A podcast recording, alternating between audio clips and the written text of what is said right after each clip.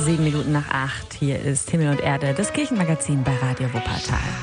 Ausnahmezustand in den Wuppertaler Kindertagesstätten. Für viele Kinder fällt der Kindergarten aus im Moment. Aber die Notbetreuung ist ja seit einiger Zeit ausgeweitet worden. Nicht nur Kinder von Eltern in systemrelevanten Jobs dürfen in die Kita kommen. Auch Alleinerziehende zum Beispiel dürfen ihre Kinder wieder zur Betreuung schicken. Mittlerweile sind knapp 150 Kinder in den Kitas der Diakonie. Und es klappt mittlerweile sehr gut, sagt Marion Grünhage von der Diakonie-Geschäftsführung. Sowas wie Handhygiene, das haben die Kinder schnell gelernt. Wir versuchen auch möglichst kleine Gruppen zu halten, aber das ist nicht überall durchgehend machbar. Zeitversetzt gehen die Kinder in den Garten zum Beispiel. Und wir stellen uns ein auf diese Situation, aber Kinder sind Kinder und äh, die vergessen natürlich auch schon mal Abstände. Ja, natürlich. Und auch die Erzieher, die können ja nicht immer Abstand halten. Grundsätzlich kann das Personal das natürlich nicht gewährleisten. Manche Kinder müssen getröstet werden. Die müssen auch mal auf den Arm. Ne? Wir haben ja auch zum Teil sehr junge Kinder und die brauchen schon die Nähe und den äh, Kontakt dann, auch wenn es denen nicht gut geht. Auf jeden Fall. Insgesamt verstehen die Kinder aber die aktuelle Situation und die finden sich mit dem neuen Alltag auch zurecht. Ne? Dabei hilft, wenn die Eltern möglichst gefestigt und stark sind, also nicht Panik irgendwie machen im Hintergrund.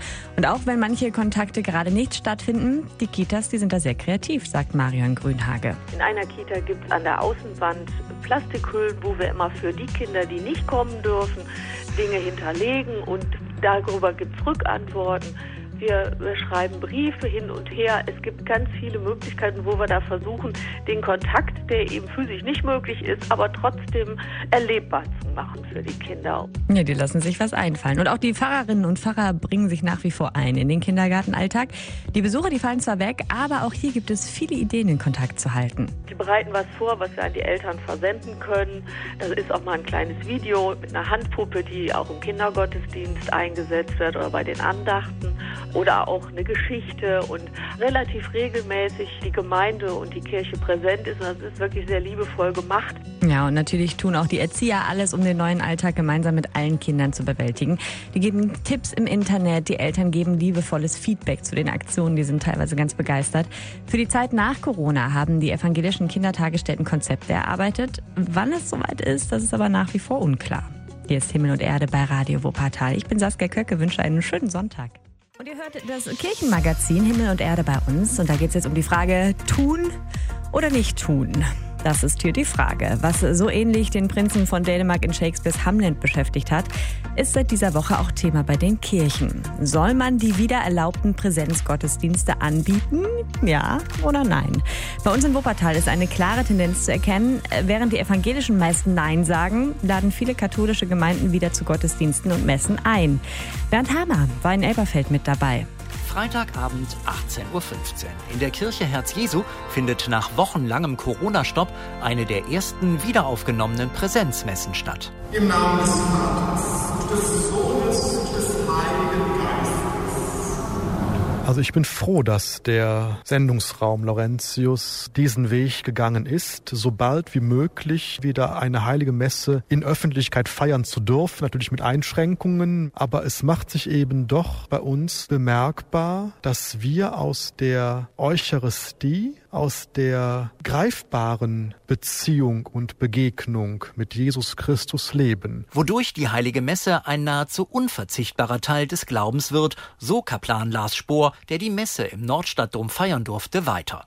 Und auch jene, die wieder die Messe besuchen durften, waren sehr froh, dass ihnen das wieder erlaubt worden war. Es bedeutet mir sehr viel, weil der Glaube mir sehr viel bedeutet und ich auch eigentlich regelmäßig sonnt- und feiertags zur Messe gehe. Von daher war das jetzt ein sehr erhabenes Gefühl, nach so langer Zeit wieder die heilige Messe besucht haben zu dürfen. Also für mich, das ist sehr wichtig für meine Seele, dass ich beten könnte und das war sehr emotional für mich. Präsenzgottesdienste dürfen also wieder stattfinden. Und das wird von den Wuppertaler Katholiken auch rege genutzt, sagt Stadtdechant Dr. Bruno Kurt. In Wuppertal sieht es so aus, dass in fast allen Kirchen die Möglichkeit freudig aufgegriffen worden ist. Andere müssen noch die Vorbereitungen treffen, denn da gilt schon, dass wir nur dann öffentliche Gottesdienste feiern können, wenn noch alle Auflagen erfüllt werden. Dazu gehören neben den gängigen Regeln eine Anmeldung und und das Verbot des Singens. Zudem rät auch Kurt nicht jedem zum Besuch der Heiligen Messe. Wir bitten die Angehörigen von Risikogruppen wirklich selbstverantwortlich zu überlegen, eher zu Hause zu bleiben auch.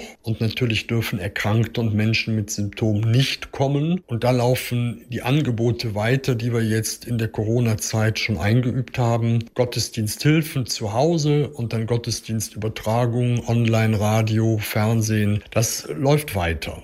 Ja, welche Kirchengemeinden bei uns im Tal Gottesdienste feiern, das erfährt man auf den Seiten der einzelnen Kirchengemeinden oder auch auf katholisch-in-wuppertal.de. Ja, die allermeisten von uns kennen das alles nur noch aus den Geschichtsbüchern. Der Zweite Weltkrieg, 60 Millionen Tote, 1939 angefangen und am 8. Mai 1945 dann endlich die Kapitulation. In Wuppertal war der Krieg aber eigentlich schon drei Wochen vorher zu Ende. André Müller erinnert an die letzten Tage des NS-Regimes im Tal. Sie kommen über das Oberbergische nach Wuppertal in die einstmals reiche Textilstadt, die jetzt in weiten Teilen zerstört ist. Die Amerikaner mit Panzern und Infanterie. Es ist der 16. April 1945. Auf Gegenwehr stoßen die Soldaten praktisch nicht mehr. Für die Menschen im Tal ist der Krieg zu Ende. Über 6000 Wuppertalerinnen und Wuppertaler sind umgekommen. Dann die Übergabe. Im Stadtteil Heckinghausen, wo ich wohne, lief ich von Haus zu Haus und veranlasste das Hissen von weißen Fahnen. Ich schlug mich dann bis zum Rathaus in Barmen durch. Dort fand ich nur noch einen Verwaltungsmann, Warnecke, vor, den die Faschisten zurückgelassen hatten, um das Rathaus zu übergeben. Am nächsten Tag war ich dann dabei, als dieser Verwaltungsmann den Amerikanern das Rathaus übergab. So berichtet es der KPD-Abgeordnete des Deutschen Reichstages und Mitglied des Wuppertaler Stadtrats Willi Spicher. In der Zeit des Faschismus war er mehrere Male verhaftet und eingekerkert worden. Ein Kriegsende. Ein anderes erlebt der Vater des Wuppertalers Uli Kaib, Hans. Der 22-Jährige ist auf einem Minensuchboot der Kriegsmarine, als das Boot in den letzten Kriegstagen von einem Torpedo getroffen und versenkt wird. Und da sind sechs dieser Besatzung oder sieben sind von Bord. Einer, der konnte nicht schwimmen, dann hat man den genommen und im hohen Bogen dann von Bord geworfen und die anderen sind hinterher und dass der Kommandant hinterher geschrien hat, dass das alles noch eine Konsequenz haben wird, dass er das vors Kriegsgericht bringt. Dazu ist es nicht gekommen, das Boot ist äh, getroffen worden und untergegangen und da hat keiner überlebt. Aber Hans und die anderen, die von Bord gesprungen waren, werden gerettet und überleben. Ich weiß gar nicht, wie lange der im Wasser gelegen hat. Also, wie gesagt, er hat wenig erzählt. Ich weiß nur, dass er, glaube ich, mit Erfrierungen am Fuß gerettet worden ist und war im Lazarett und dann war scheinbar der Krieg vorbei. Ein anderes Kriegsende. Der ehemalige Bootsmann Hans Kalb stirbt am 24. Juni 1978 im Alter von nur 55 Jahren. Am 9. Mai 1945 spricht Thomas Mann über BBC zu den Deutschen. Deutsche Hörer, wie bitter ist es, wenn der Jubel der Welt der Niederlage der tiefsten Demütigung des eigenen Landes gilt. Wie zeigt sich darin noch einmal schrecklich der Abgrund, der sich zwischen Deutschland, dem Land unserer Väter und Meister und der gesitteten Welt aufgetan hatte.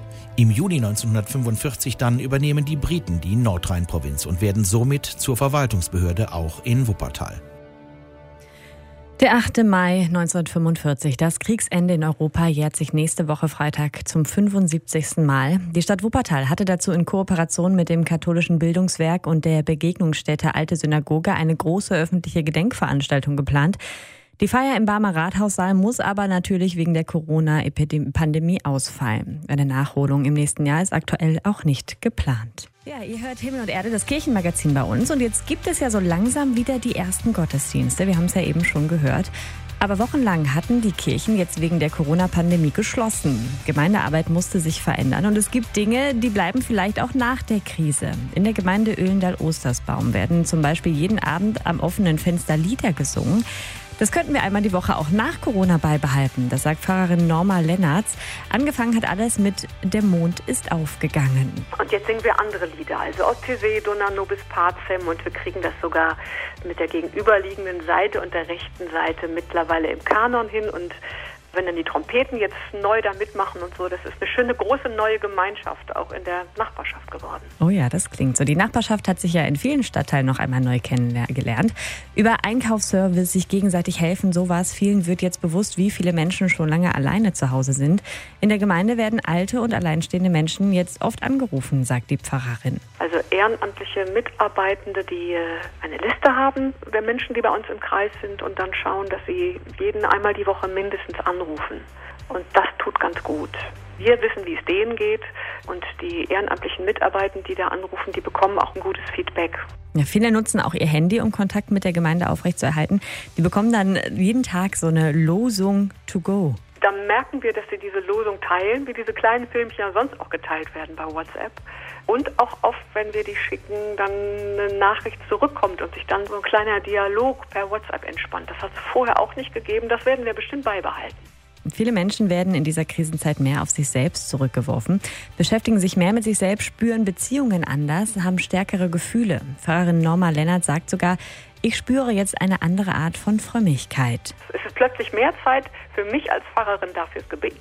Es ist ja so, dass man manchmal morgens eigentlich sich vornimmt, mit einer kleinen Andacht oder mal kurz in die Bibel zu schauen, den Tag zu beginnen und dann denkt, ach, macht mal das Telefonat oder die Termine drängen sehr das ist jetzt alles nicht mehr. Und manchmal sitze ich da und denke, so sollte das Pfarrerinnenleben eigentlich auch sein. Ja, vieles ist anders in dieser Krise, aber wir haben gehört, sie bietet auch Chancen. Hier ist Himmel und Erde bei Radio Wuppertal.